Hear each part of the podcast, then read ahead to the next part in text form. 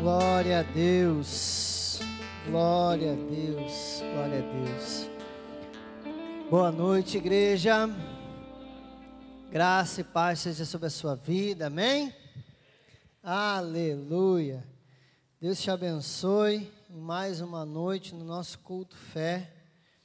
Sei que a, a, a Renata já perguntou, mas quem está aqui visitando pela primeira vez aí? Quem está aí? Uma, duas, três pessoas, quatro pessoas. Novamente, sejam muito bem-vindos, viu? Que o Senhor possa abençoar a vida de vocês e que vocês possam voltar sempre que possível. Sejam muito bem-vindos mesmo. Deus abençoe.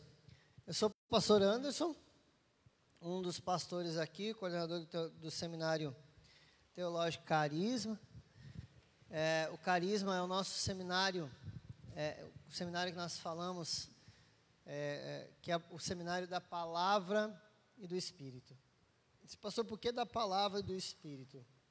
Porque nós entendemos que o Espírito traz vida à palavra que nós ensinamos ao longo das nossas aulas.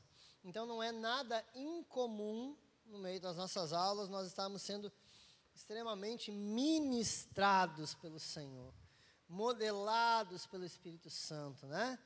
E eu quero já te fazer um convite, nós nem temos o card ainda, mas já tem a data.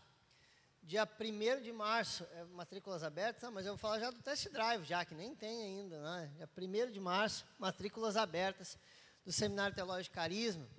E eu quero te convidar para o dia 1 de março, é logo depois da conferência, né? A conferência vai ser dia 26, 27 e 28, sexta, sábado e domingo. E na segunda-feira, dia 1 nós temos o test drive. Test drive é aquele momento, quando você vai fazer o o, o, o test drive na concessionária, né? Qual é o maior problema de fazer o test drive? É gostar do carro e querer comprar. É mais ou menos assim o test drive do carisma. Não é incomum você vir fazer o test drive e querer matricular. É, é, é, um tempo maravilhoso, um tempo precioso. As aulas são abertas para qualquer um que quiser vir conhecer o seminário. As aulas são na na segunda, na quarta, à noite e no sábado pela manhã, né?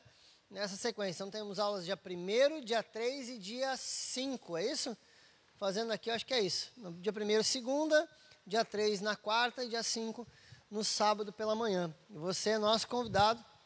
É um, um período de aula inteiramente gratuito. Mas você corre um grande risco de matricular no seminário.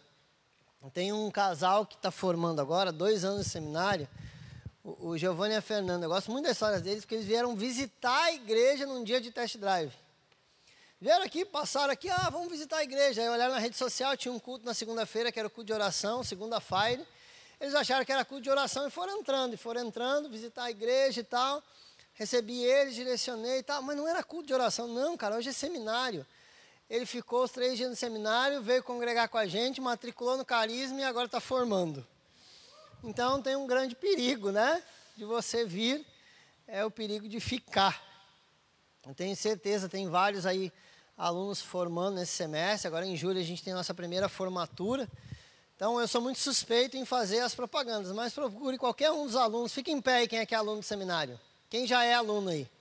Fica de pé aí, ó. Um, dois aqui, três lá, quatro no fundo. Alexander aqui, a pastora Grace, pastor David, Vitor. Olha ali o pastor Dorce. Conversa com eles depois. Pergunta para eles aí como é que é e vamos dar-lhe. Abre a tua Bíblia aí comigo no livro de 1 Reis.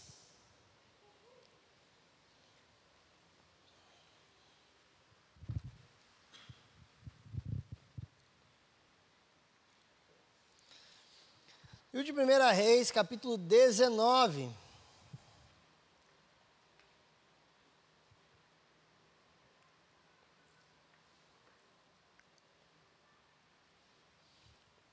Achou aí?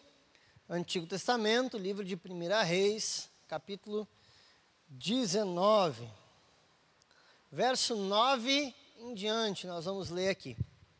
1 Reis 19, do 9 em diante.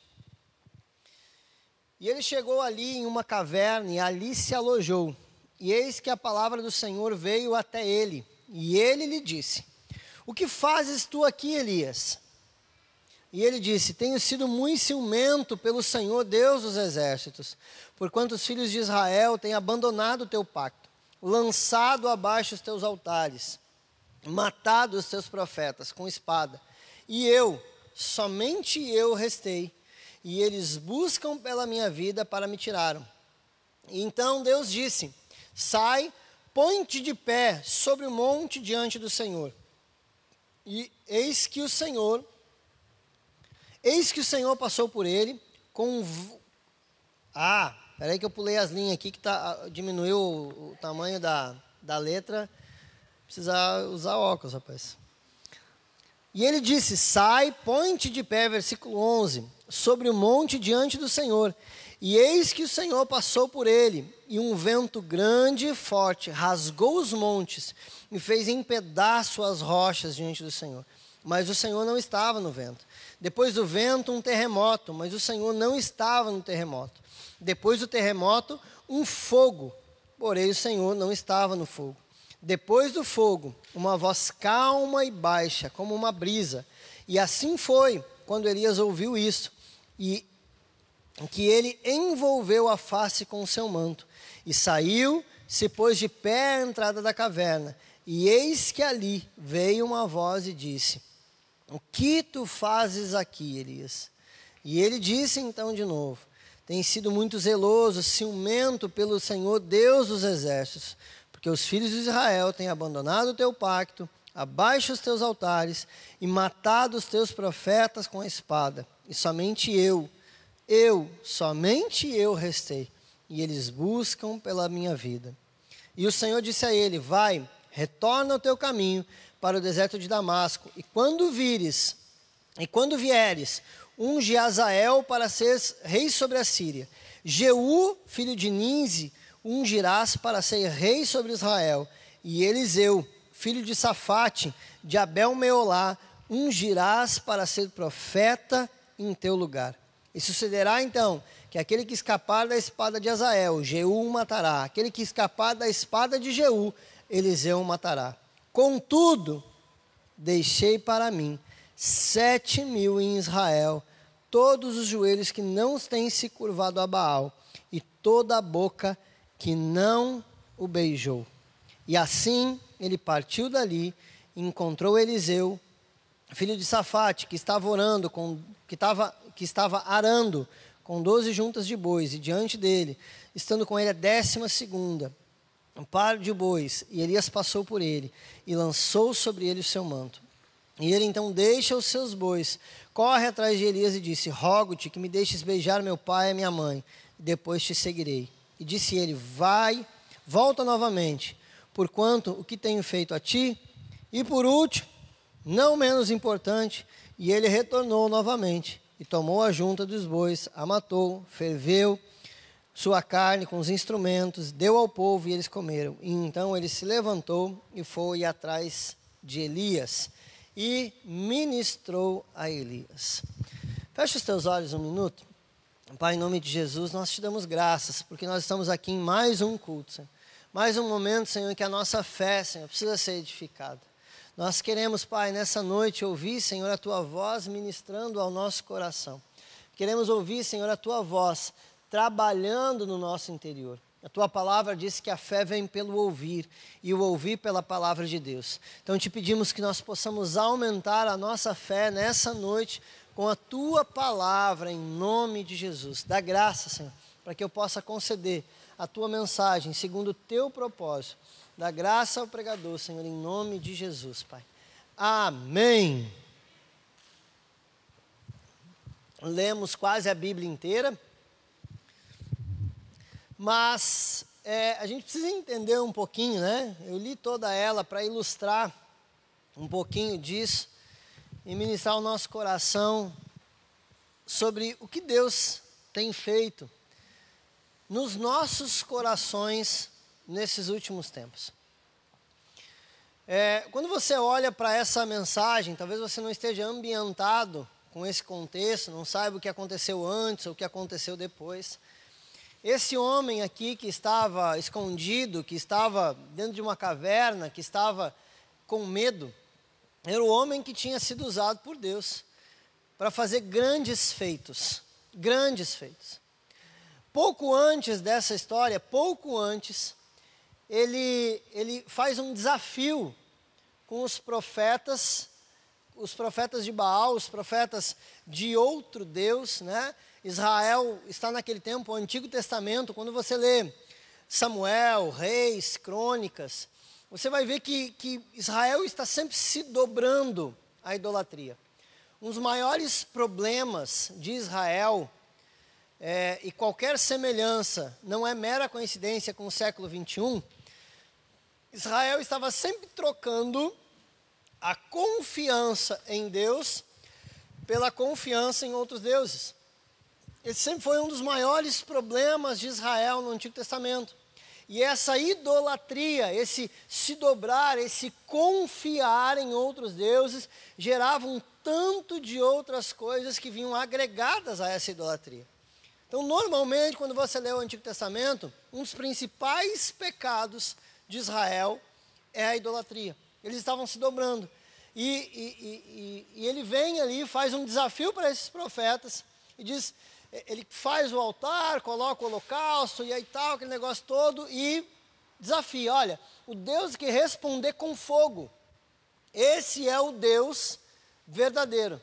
E os profetas fazem toda uma papagaiada e tal, e nada acontece. Elias ainda piora o desafio, derrama água sobre o altar, aquele negócio todo para mostrar que Deus era Deus. E aí ele desafia, e aí vem o fogo, consome todo o holocausto, ele mata os profetas, é uma reviravolta. E ele coloca para o povo: ei, tá aí, esse aí é, é o Deus que vocês queriam servir? Escolham, escolham, olha o que Deus fez. Então, o, o ministério de Elias, ele está sempre regado a esse tipo de manifestação essa manifestação poderosa, essa manifestação gloriosa. Para para imaginar o que, que é isso. Para para imaginar isso né, num contexto literal. Nós estamos aqui lendo, né, imaginando tudo que está acontecendo. Imagina você parado na frente desse altar, presenciando a manifestação de poder. É, é, é, o, que a gente, é o que a gente chama de, quando a gente estuda teologia, a gente chama isso de teofania é quando Deus se manifesta no natural. É quando Deus traz aquilo que nós entendemos como natural, o fogo é natural, o holocausto, queimar, tudo isso é natural, é químico. E Deus se manifesta então no meio disso, há uma manifestação espiritual dentro do natural. E, e aí Deus, Deus vem e derrama essa manifestação gloriosa. É poder, o cara vai lá, mata profeta e vê esse negócio todo acontecendo. Logo depois disso, ele é ameaçado, ameaçado por Jezabel. Acabe, que era o rei, se dobra né, diante da rainha é, é, é, Jezabel. Jezabel passa a tomar conta, induz o povo à idolatria, e, e, nessa indução, nesse processo todo, é que vem o ministério de Elias. O ministério de Elias cheio de poder, manifestação gloriosa. Elias manifestando o poder de Deus. E aí, mesmo com tudo isso, mesmo com essa manifestação gloriosa, Jezabel ameaça Elias, dizendo que é, é, o versículo fala mais ou menos assim: olha, amanhã a essa hora, que os deuses me castiguem, se você não estiver morto. Essa é a ameaça que ela faz para ele. E essa ameaça entra no coração dele e enche o coração dele de medo e ele, ó, cai fora. Eu fico imaginando, olha, olha como o coração do homem é enganoso, como o coração do homem é suscetível. Nós estamos falando aqui de uma manifestação gloriosa de poder, de Deus varrendo toda aquela situação, demonstrando o que ele pode fazer. Minutos depois, ele é acometido por medo por causa de uma ameaça em nome dos deuses que ele acabou de enfrentar. Como o coração do homem é suscetível, né? Como o coração do homem titubeia quando fala em relação à confiança. Por isso, né, eu acho que é muito pertinente já abrir um parênteses aqui, pastor David, sobre o tema do, do, do, do, do mês que vem. Mês que vem, o tema ministrado no culto fé vai ser rompendo em fé. Então, quando ele fala desse romper, é, é, a violência de quebrar, de avançar acima de alguma coisa. E essa era a fé que Elias estava demonstrando naquele momento. Só que o coração do homem, ó, titubeou, ficou com medo, correu, se escondeu. Acontecem algumas coisas ali que eu não vou me, não vou me atentar, mas só para localizar você, ele cai aqui.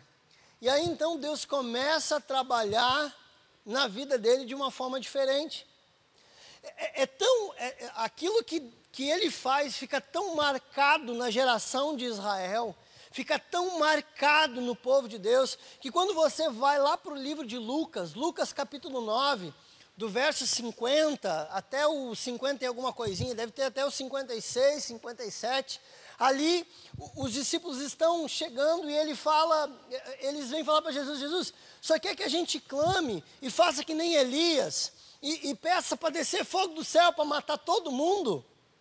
Isso fica tão marcado na geração de Israel que Elias é lembrado lá em Jesus. Lá no, lá no capítulo 9, ele, os discípulos falam: Olha, vamos rogar aqui que Deus mande fogo e vamos matar todo mundo. Vamos acabar com tudo que está acontecendo aqui. E Jesus repreende então os discípulos, dizendo: Olha, eu não vim para isso, eu não vim para matar o homem, eu vim para salvar o homem, essa não é a minha intenção. E aí complementa com isso, Jesus está reafirmando aquilo que Deus fala no Antigo Testamento, que ele não tem prazer na morte do ímpio. Aqueles homens, por mais que fossem religiosos, ainda eram ímpios. Não tinham o verdadeiro evangelho, a boa notícia da salvação no seu coração. Jesus então repreende, mas veja como aquela manifestação sobrenatural marca uma geração que aparece lá de novo eles falando sobre aquilo. E por muito tempo, olha, olha a, a mentalidade do discípulo permanece aquela qual foi gerada.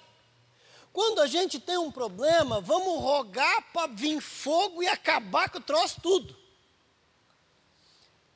Tem, tem uns crentes mais antigos, os de hoje não, já aprenderam Bíblia e já mudaram. Mas os mais antigos, quando eu me converti, tinha a oração de, de pedir fogo do céu para acabar com os irmãos que estavam incomodando eles. Eu, eu, já vi, já me ensinaram essas orações assim, quando eu me converti, mas por isso que isso faz tempo. O povo já aprendeu Bíblia e sabe que a gente não faz isso mais. Que a gente não ora para acabar com os irmãos, né? A gente ora para salvar os irmãos. Se Deus quiser salvar levando para a glória, daí é uma, né? Mas é uma decisão dele, né? Não é nossa, né? Deus quiser salvar, né? Mas fica impregnado. Isso vem impregnado. E aí Deus começa a trabalhar o caráter do ministério dos profetas de Eliseu em Elias. Quando você olha para Deus nessa manifestação sobrenatural aqui que está acontecendo, diz que ele está escondido na caverna, Deus disse para ele sair, e aí algumas coisas acontecem, de novo, algumas manifestações poderosas. Porque fala da ventania, fala do terremoto, fala do fogo. Todas elas são novamente demonstrações gloriosas de poder. Demonstrações que movimentam, que mudam, demonstrações que parecem que, que, que, arredam por força e por violência as coisas do lugar. E aí Deus vem com a ventania, e a ventania despedaça os montes, em alguma, em alguma das versões diz que a ventania despedaça os montes, diz que o, o terremoto abre a terra, diz que o fogo consome, mas a resposta para cada uma daquelas manifestações poderosas é que Deus não estava em nenhuma delas. Deus não estava naquelas manifestações gloriosas de poder. Pastor, quer dizer que Deus não estava antes? Estava, porque foi Ele que mandou o poder, foi Ele que mandou o fogo, foi Ele que fez tudo. Mas a gente precisa ter entendimento que Deus, eh, gente, eu, eu, eu, repito essa frase, se você olhar o Facebook, as minhas pregações, eu acho que toda pregação eu repito essa frase. Deus não tem criatividade. Ele é a própria criatividade. Quem, quem, traz à existência aquilo que não existe e forma o mundo inteiro em sete dias é a própria criatividade. Ele não tem. Se você pudesse apertar a mão de Deus algum dia, você apertaria a mão da criatividade. Deus ele cria as coisas, ele traz à existência a partir do seu falar aquilo que não existe. A gente tem dificuldade de saber o que fazer quando tem matéria-prima. A gente pega uma matéria na mão, uma matéria-prima na mão e com habilidade transforma em algo útil, em algo bonito. Deus não tem nem matéria-prima na mão e traz à existência aquilo que não existe. Então, Deus, a gente precisa ter um entendimento que esse Deus extremamente criativo, Deus criativo, ele não se move sempre do mesmo jeito. Ele não se move sempre nas mesmas situações, ele não se move sempre da mesma forma. E Deus vai movimentando as coisas ao longo do tempo. E a gente precisa entender que, ora, Deus agiu na nossa vida dessa forma, ora vai ser de outra. Deus agiu aqui assim na minha vida, agora Ele mudou, Ele vai agir assim, Ele vai agir assado. Deus vai criando ciclos, nos levando ao crescimento e ao entendimento. A, a Bíblia fala que nada é novo debaixo dos céus. O pregador em Eclesiastes diz que nada é novo, que a história se repete, se repete, se repete. E eu entendo que a história se repete. Se a história se repete, eu preciso ler Bíblia para entender o que, que Deus fez na história, para entender o que Ele está fazendo na minha vida. Eu preciso abrir um parênteses para você entender aqui rapidamente sobre o que é tempo, ciclos que Deus abre dentro do tempo. Quando a gente olha para a criação e você olha para Gênesis capítulo 1, Gênesis capítulo 1, versículo 1, diz assim: No princípio criou Deus. A primeira coisa que Deus faz é criar o próprio tempo. A primeira criação de Deus é o tempo em si, porque toda a criação se desenrola no tempo. Primeiro dia Deus faz isso, segundo faz aquilo, terceiro faz aquele outro, e ao final de cada ciclo, ao final de cada dia, Deus fala: E viu Deus que era bom abençoou o dia primeiro. Não, é assim. Então Deus primeiro ele cria o tempo. A primeira coisa que você precisa entender nesse desdobramento de fé e de ação sobrenatural do Espírito Santo é que o tempo em que você se agarra esperando as suas respostas é uma criação do próprio Deus e Deus não se limita à sua criação. Então Deus não se limita ao tempo em que você espera as respostas que ele tem para te dar. Deus trabalha em um tempo dele, o que nós chamamos teologicamente de kairos. O que nós chamamos do tempo de Deus, o eterno.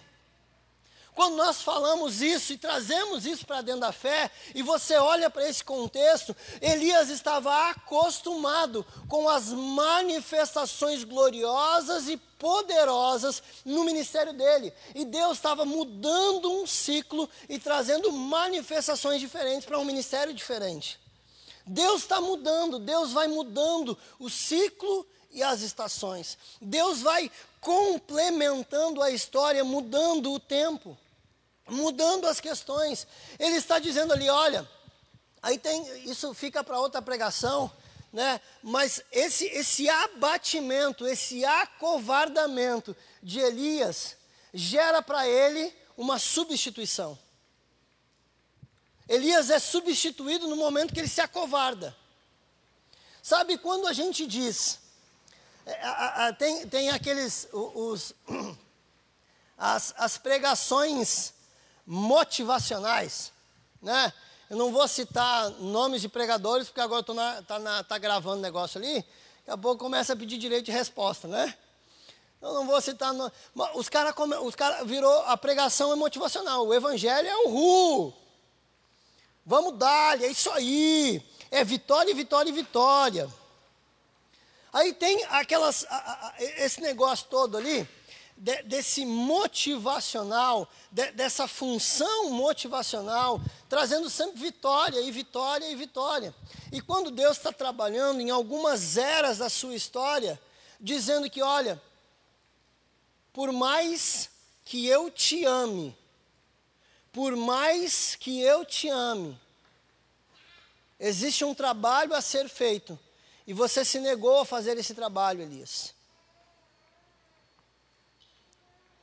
Sabe quando, quando o, o, o, o, motivacional, o altar motivacional te diz assim, que, que você é insubstituível para Deus?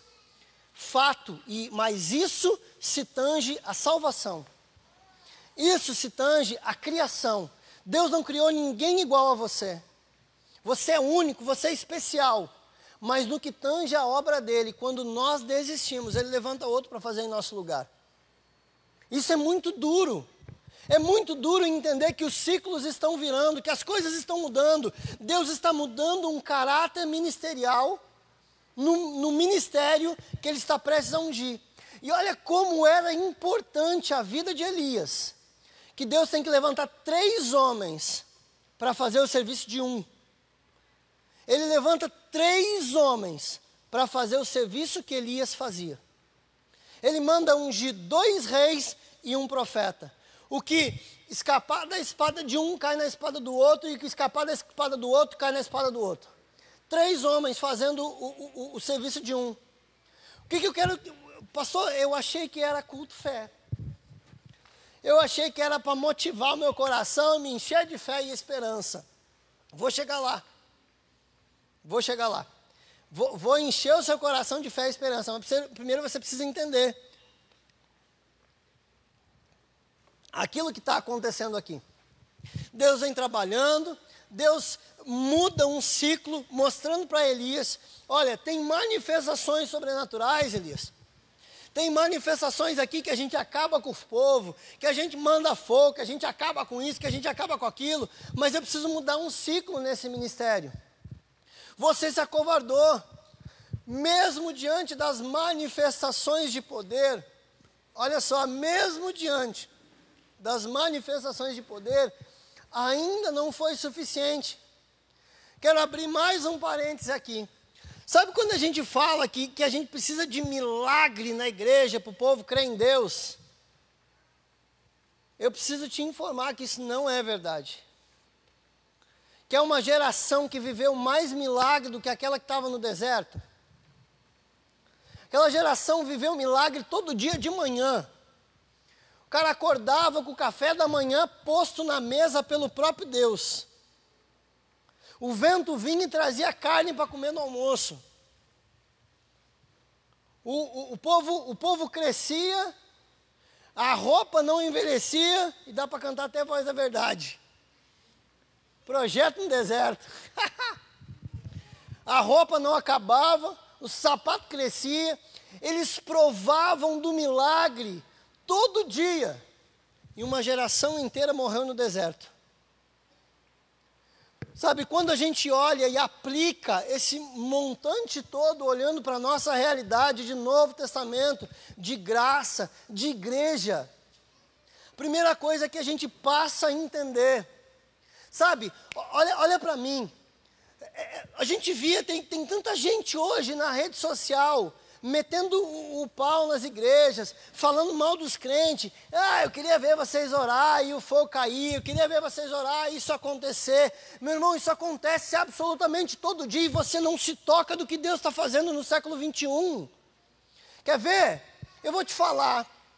Eu tenho certeza que algum momento da sua vida e da sua conversão, Deus trabalhou de uma forma que mandou fogo do céu e incendiou seu coração. Naquele momento, seu coração estava posto num altar como um holocausto. E, e, alguém pregando, alguém orando, alguém ministrando, alguém cantando, alguém fez alguma coisa e o fogo do céu desceu e consumiu o seu coração. Sabe essas coisas que Deus está fazendo no século 21? É capaz de nós gravar um milagre descendo, fogo vindo e provar do milagre, botar no YouTube e o povo dizer que é feito especial. O tempo mudou. O, as estações trocaram, os caráteres ministeriais estão sendo transformados. Quando eu digo caráter, é, é a forma da manifestação do ministério. Deus está trabalhando, a fé a fé continua genuína, mas as manifestações de fé mudam. Eu continuo crendo em milagre, eu continuo crendo em transformação, eu continuo crendo que Deus pode levantar paralítico, pode curar cego, pode curar câncer, eu não tenho dúvida nenhuma, mas algumas manifestações trocaram de estação e você ficou preso, você ficou para trás. Quer ver? Olha só, olha só, olha, olha, o, o povo o povo fala de, de, de da, da, da, da, do, do, do, da, do tem que parar de olhar as, as, as, as pregações do pastor Léo. Ficando. Ei, Jesus, aleluia. Bebe água. Você olha para o livro de Josué, tem uma manifestação sobrenatural de Deus derrubando muralhas. Está o povo ali circulando, circulando, circulando, circulando, obedecem fielmente à obra de Deus, e lá num determinado momento, eles tocam a trombeta, o muro cai, aquele negócio todo. Meu irmão, quantas pessoas, para quantas pessoas você pregou nesses últimos tempos? Quantas pessoas você ficou rodeando e rodeando e rodeando e falando do amor de Deus, sendo obediente fielmente à palavra de Deus e está ali, está ali, e daqui a pouco Deus deu a ordem, tocou a trombeta e o muro do coração dela caiu e ela entregou a vida para Jesus? Entende? As manifestações de Deus continuam acontecendo. Só que às vezes Deus está trabalhando com a brisa suave e a gente está esperando que a pessoa seja, é, é, caia num choro compulsivo durante a nossa pregação.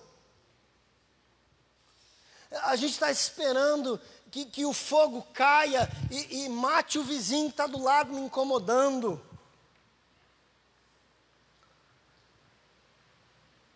Deus continua sendo absolutamente o mesmo e trabalhando exatamente da mesma forma.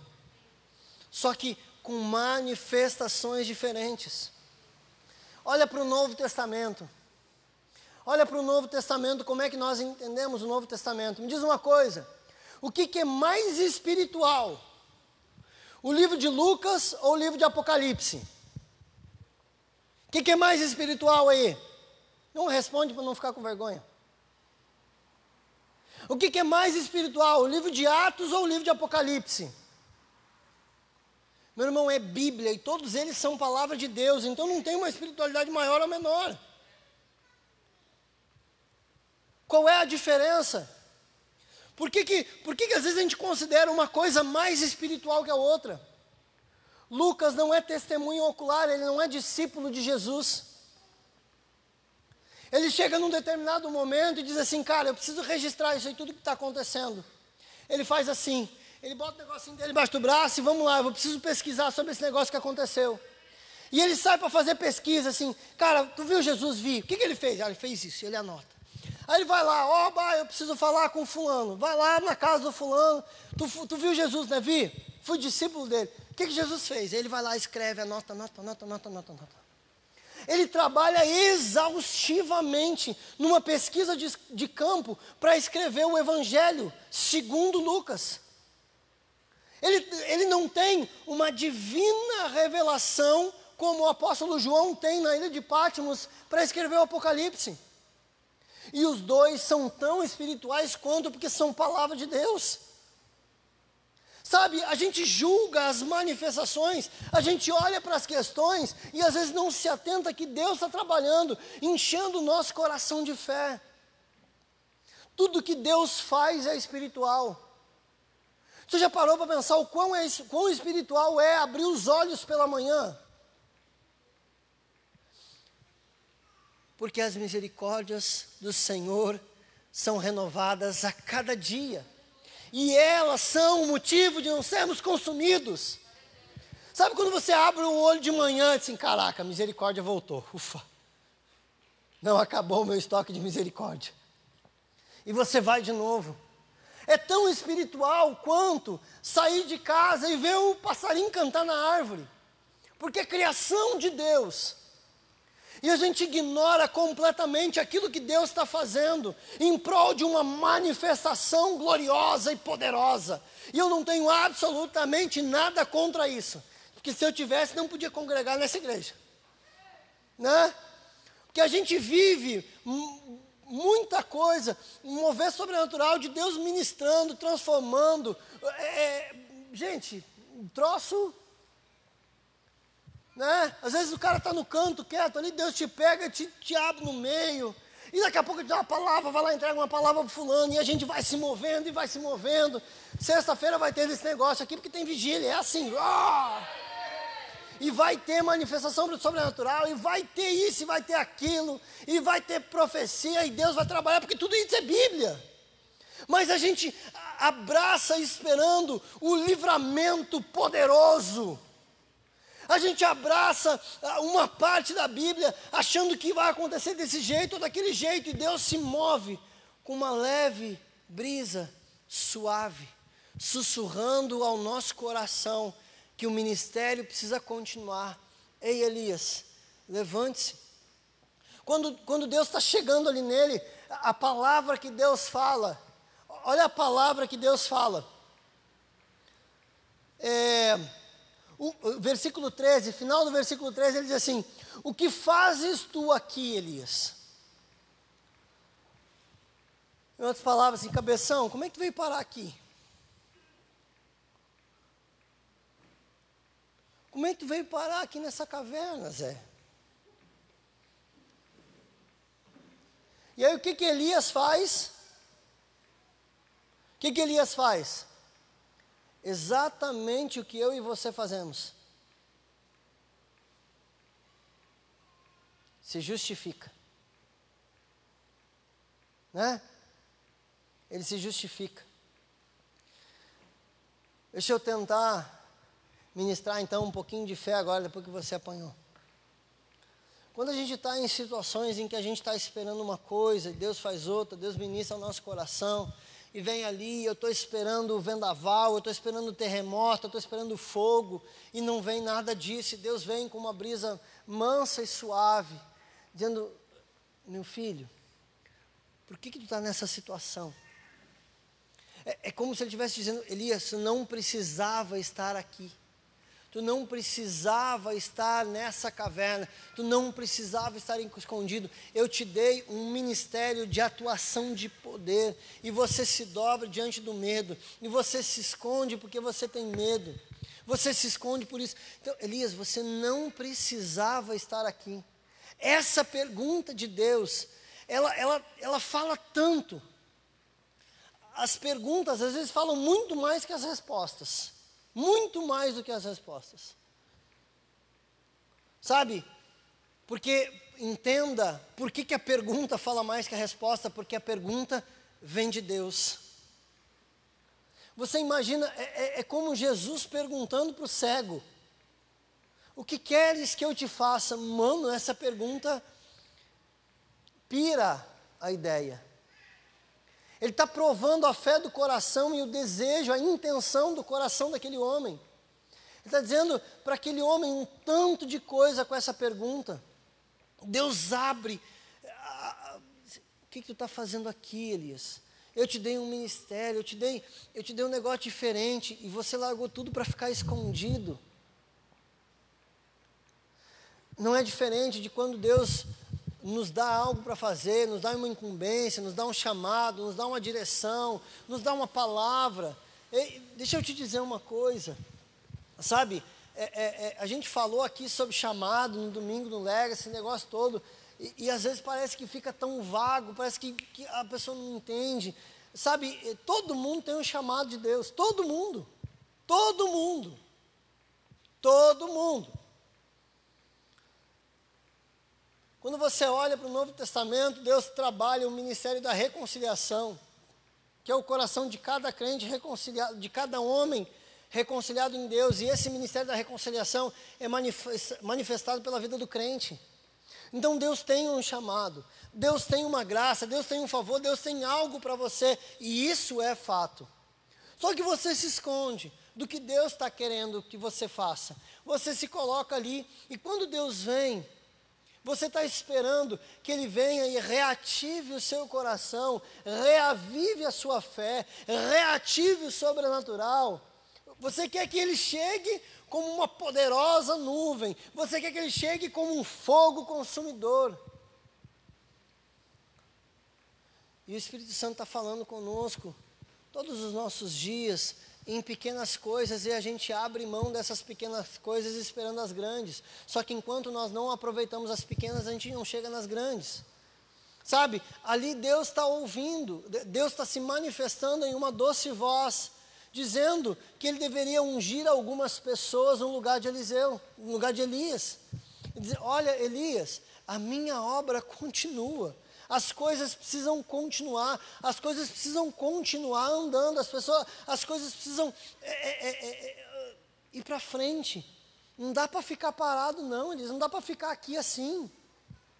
Deus fala para ele, Deus ministra o coração dele com essa palavra. E aí ele enche, enche Deus de justificativa.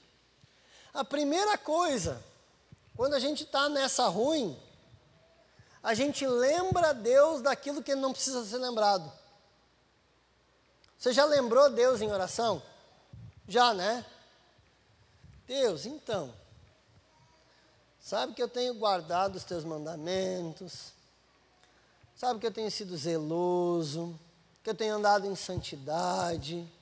Eu lembro, Deus, daquilo que não precisa lembrar, não preciso lembrar Deus. Que é isso que Elias faz. Ele lembra, Deus, eu tenho sido zeloso, eu tenho sido isso, eu tenho sido aquilo e aquele outro. Sabe? E aí Deus responde como ele sempre responde, sem frescura. Sabe como é que Deus ministra no nosso coração? Assim, sem frescura. A gente é cheio de argumento. Sabe qual foi a resposta de Deus para tudo que Elias estava justificando? Levanta. Levanta. Sai daí, faz isso, faz isso, faz isso. Tá, entende? Gente do céu, tem uma criança a mais ali. Ah, mas não é minha. Ufa. Achei que eu tinha foi emprestado lá de trás lá. Tem um filho a mais ali. Assim, é tá a Patrícia ali com três. Assim, gente, tem mais uma, eu não sabia. Pareceu uma criança a mais ali. Glória a Deus. É, é, Deus responde assim na lata. Eu encho Deus de justificativa e diz, ei, levanta. Levanta, não tem muita frescura não, meu amigo. Levanta, eu entendi todas as tuas justificativas. Levanta. Levanta e continua fazendo o que eu te mandei fazer. Sabe por quê? Porque, é, primeiro, Deus eu acho que pensa assim: será que eu dou explicação para ele? Não dou. Não, não vou dar, não.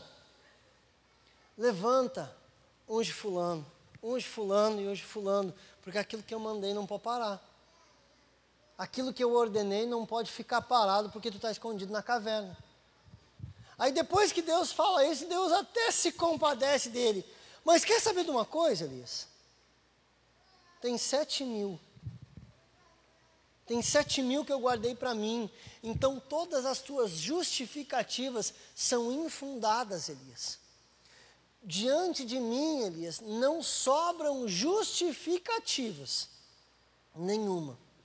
Estou te falando de forma mansa, estou te falando com uma brisa suave para que você entenda, para que você entenda que não sobram justificativas diante de mim, não pode parar.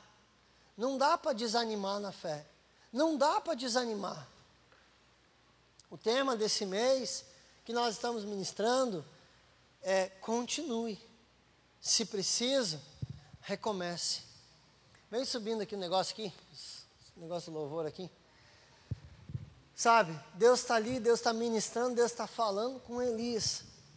Deus está falando de uma forma suave com Elias, trazendo para ele a fé, reativando a fé no coração dele da forma mais simples possível.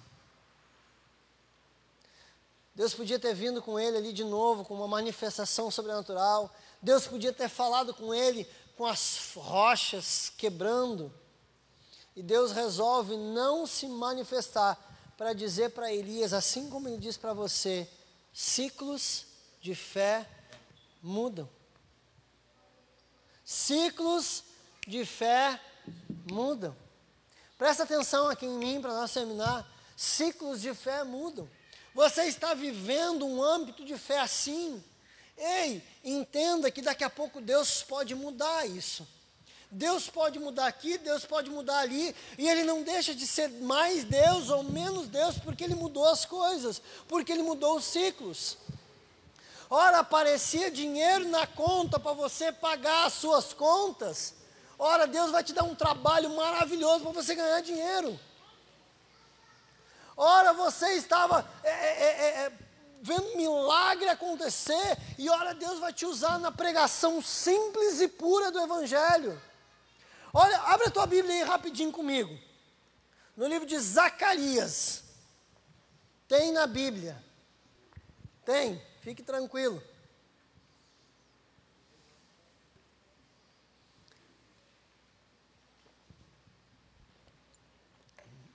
Zacarias capítulo 4.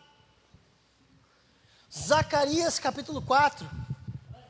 Verso 6 diz assim: e respondeu-me, dizendo: Esta é a palavra do Senhor a Zorobabel, não por força, nem por violência, mas pelo meu espírito, diz o Senhor dos Exércitos. Sabe, a gente exerce tanta força, a gente exerce tanta disposição para exercer fé. E eu não estou, entenda, que eu estou ministrando aqui uma das faces, uma das manifestações, um dos desdobramentos de fé. Deus, como eu disse, por isso que eu, eu me ativo a dizer que Deus é extremamente criativo.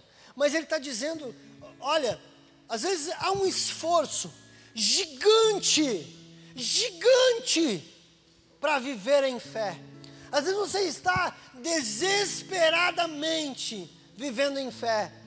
E quando em alguns momentos você precisa parar e ouvir a doce voz do Espírito Santo e se entregar ao processo que você está vivendo, isso também é fé.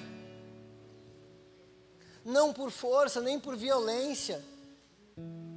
Então são caráteres da manifestação do Espírito, são formas que o Espírito vai se manifestar e gerar fé dentro do seu coração. Quando você olha para Romanos, capítulo 1, verso 16, é, é, é, nós esperamos grandes manifestações de poder. E de novo, isso não é errado. Mas quando você lê Romanos 1,16, está escrito assim: Porque não me envergonho do Evangelho de Cristo, pois é o poder de Deus para a salvação de todo aquele que nele crê. Primeiro o judeu e também o grego. A, a, pregação, a palavra, a manifestação da palavra, ela tem o poder Talvez você esteja, estivesse vivendo um, tempo é, de, de, de orar pelas pessoas, elas serem curadas. Agora o Senhor quer que você pregue para que elas sejam alcançadas.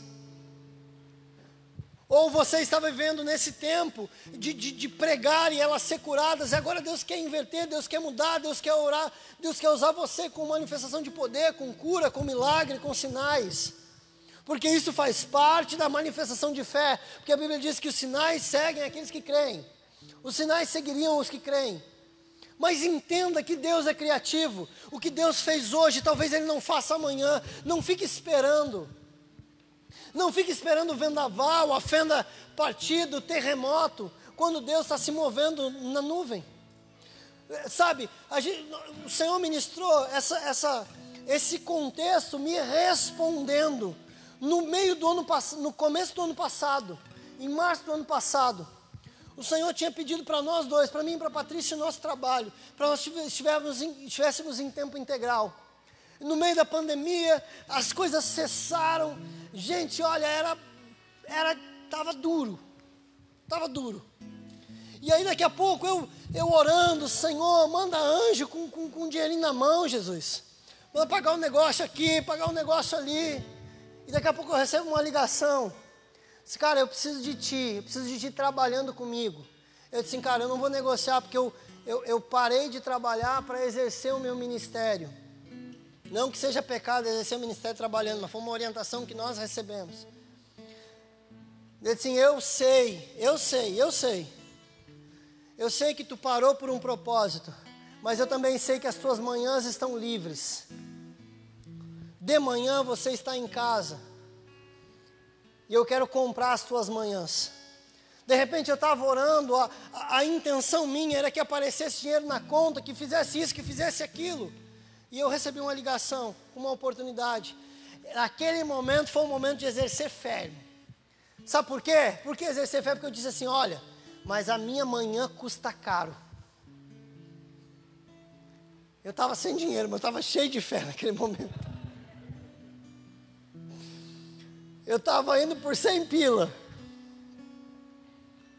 Eu disse, eu não vou negociar a minha fé. Se é para ir, tem que valer a pena Jesus vai me honrar. E aí eu disse para ele, cara, minha manhã vai custar caro. Não tem problema, me diz quanto que eu pago. Sabe, às vezes a gente está esperando o dinheiro aparecer na conta. Está esperando vir um, um, um limite sobrenatural no cartão de crédito. E Deus está se movendo nas coisas simples. Deus está entregando na sua mão uma oportunidade, um trabalho. Entenda que trabalhar, honrar o seu trabalho, trabalhar bem, é honrar a Deus. Ser promovido é para a glória de Deus. Quando você é honrado no seu trabalho, Deus é glorificado. E Ele não é mais ou menos glorificado quando aparece alguma coisa para você quando Ele provê sobrenaturalmente. Porque o Deus que abre a porta para a promoção para o emprego é o mesmo Deus que providencia o milagre. É o mesmo Deus. O que você precisa entender como Ele vai se manifestar. Naquele momento, quando eu falei isso, depois a gente foi orar, falei com o meu pastor, pastor, o que, que eu faço? Fui, que coisa boa é ter um pastor, gente. Que coisa boa é ter um pastor. Liguei para o pastor, pastor, me ajuda, ora por mim. O que, que eu faço aqui? Estava com o meu coração preocupado, aí Deus deu uma palavra, o coração acalmou. E, gente, foi um ano maravilhoso. Entende? Deus às vezes está se movimentando de forma simples e você não está entendendo. Quando você pensar nisso, pense no livro de Lucas e no livro de Apocalipse livro de Lucas, Lucas está lá correndo atrás dos discípulos, perguntando como é que foi isso, como é que foi aquilo. E anotando, escrevendo, escrevendo diligentemente. E João estava prostrado em revelação, arrebatado, tendo visão. E um não é mais espiritual que o outro, porque os dois são palavra de Deus. Os dois mudam, os dois transformam, os dois têm a notícia. Um tem a notícia que Jesus veio e salvou, e outro tem a notícia maravilhosa que Jesus voltará. Os dois são sobrenaturais. Deus é criativo e você precisa se render a isso e entender. É tão importante que a criação é, pro, é Deus fez o tempo, Deus cria o tempo, o tempo é criação de Deus e você precisa entender como que o tempo se movimenta. Se renda ao Senhor em todo o processo. Se renda a Deus e entenda.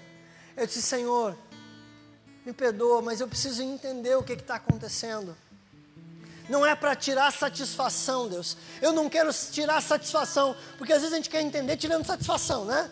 Ô oh, Deus, qual é que é? Por que isso aqui? Com todo respeito, às vezes a gente chega, tá aí, Deus. O que, que o Senhor está fazendo? O que, que o Senhor acha que o Senhor está fazendo?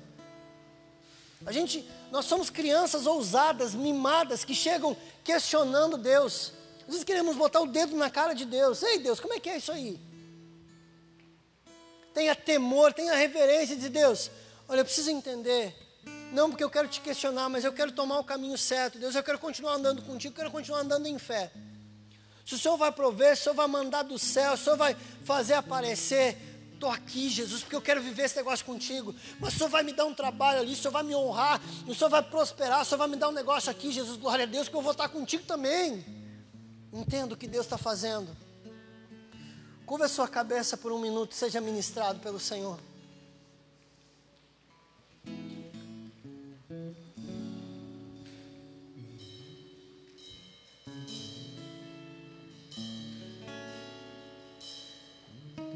Sobre ti, Um só cuidado qualquer que seja,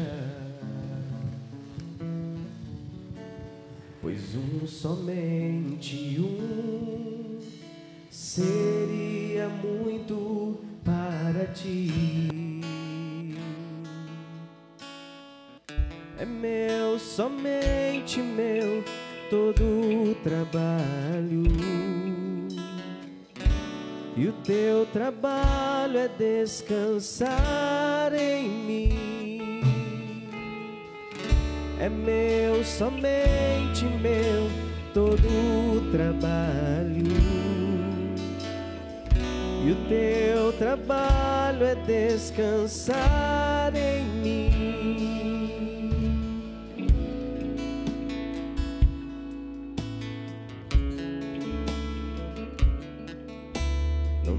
Mas quando enfim tiveres que tomar decisão, entrega tudo a mim, confia de todo o coração. É meu, somente meu, todo o trabalho e o teu trabalho é descansar em mim. É meu, somente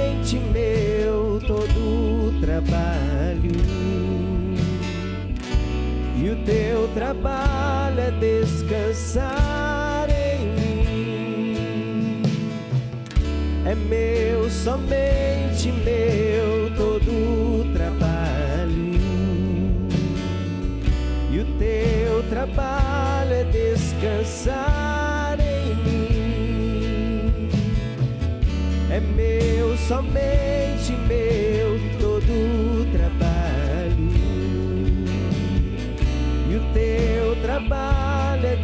descansar em mim.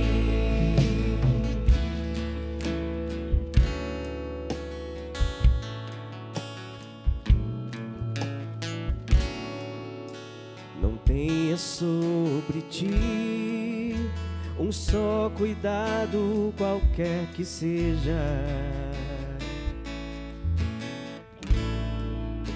Pois um somente um seria muito para ti.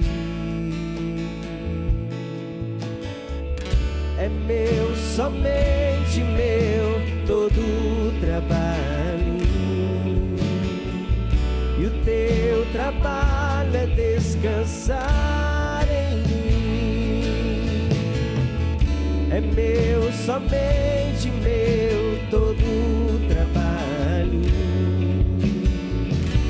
teu trabalho é descansar em mim. Temas quando enfim tiveres que tomar decisão, entrega tudo a mim, confia de todo o coração. É meu, somente meu, todo o trabalho. E o teu trabalho é descansar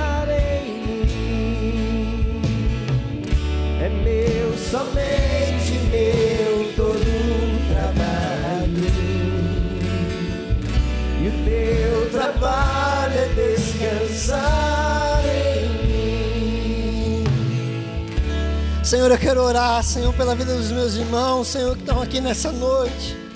Eu quero orar, Senhor, por eles, Deus.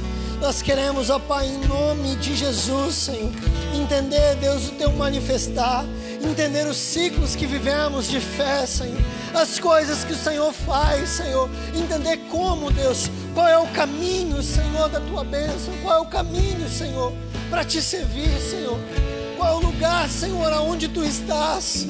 Às vezes, Senhor, nós saímos correndo atrás do vendaval, mas o Senhor não está no vendaval.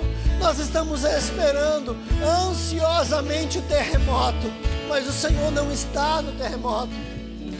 Ah, Senhor, queremos ouvir a tua doce voz ministrando ao nosso coração nestes ciclos que vivemos de fé, Senhor. Ciclos que vivemos de fé, Senhor, em nome de Jesus. Aleluia. Você pode se colocar de pé por um instante? Eu vou orar com você a última oração.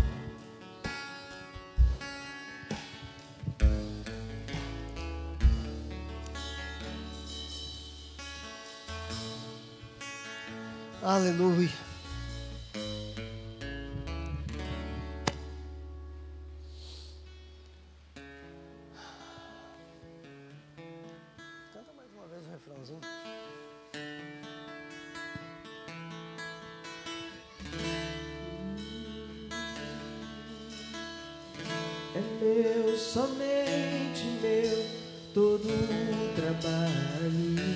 Isso é como se o Senhor estivesse falando isso para você. É. Tem aquele momento que você transforma a sua, a sua canção em uma oração. Essa, ora, essa canção é uma resposta. É Deus te respondendo. é meu, somente meu, E o teu trabalho? É descansar. Descansar. É.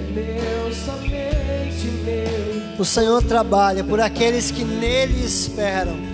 Aqueles que esperam no Senhor renovam as suas forças. Aqueles que esperam no Senhor não são confundidos.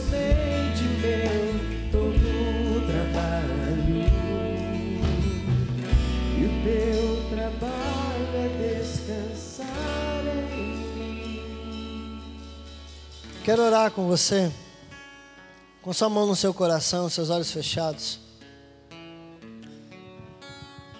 Orar com você, uma oração de confirmação.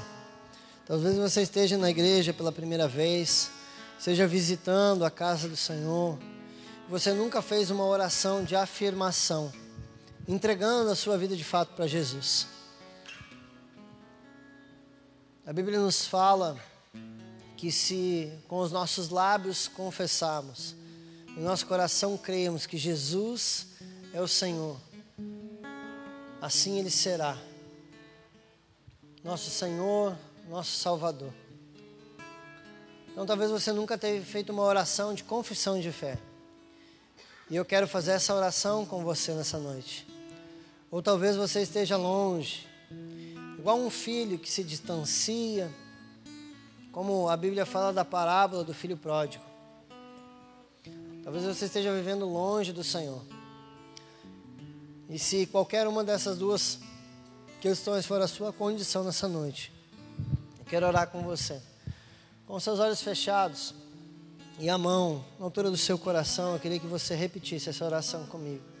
Todos nós oraremos e juntos reafirmaremos diante de Deus isso.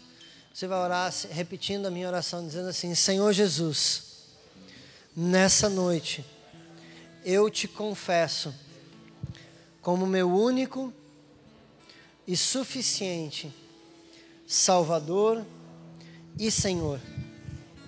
Perdoa os meus pecados e escreve o meu nome no livro da vida. Me recebe como um dos teus filhos. E eu, Senhor, que estava longe da tua casa, dos teus caminhos, nessa noite, arrependido, eu volto para a tua casa, na certeza que o Senhor me receberá de braços abertos, como um filho que sempre fui. Deixa eu orar por você. Eu quero orar com você que fez uma dessas duas orações e ela fez muito sentido para você nessa noite.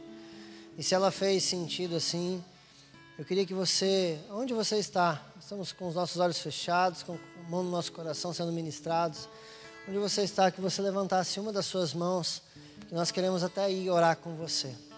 Se uma dessas duas orações ela fez um sentido diferente para você nessa noite, queria que você levantasse uma de suas mãos, que nós queremos até aí orar com você, abençoar a sua vida, te dizer, filho amado, seja muito bem-vindo. Se essa é a sua condição, levante uma das suas mãos. Aleluia, aleluia. Glória a Deus. Aleluia. Aleluia. Vai chegar até aí um obreiro, vai ministrar na sua vida, no seu coração. Permita que a vergonha te tire esse momento lindo e glorioso. Entregar a sua vida ao Senhor Jesus. Aleluia. Aleluia. Aleluia.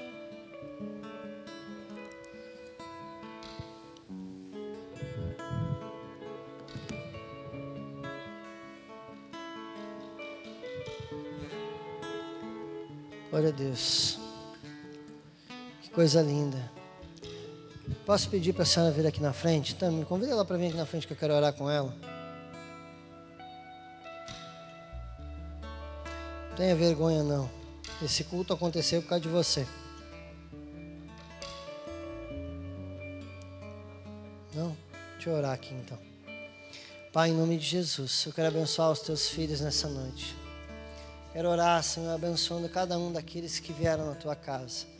Pedindo, Senhor, a tua graça, a tua autoridade em fé e a tua sabedoria para esses teus filhos, Senhor. Em nome de Jesus.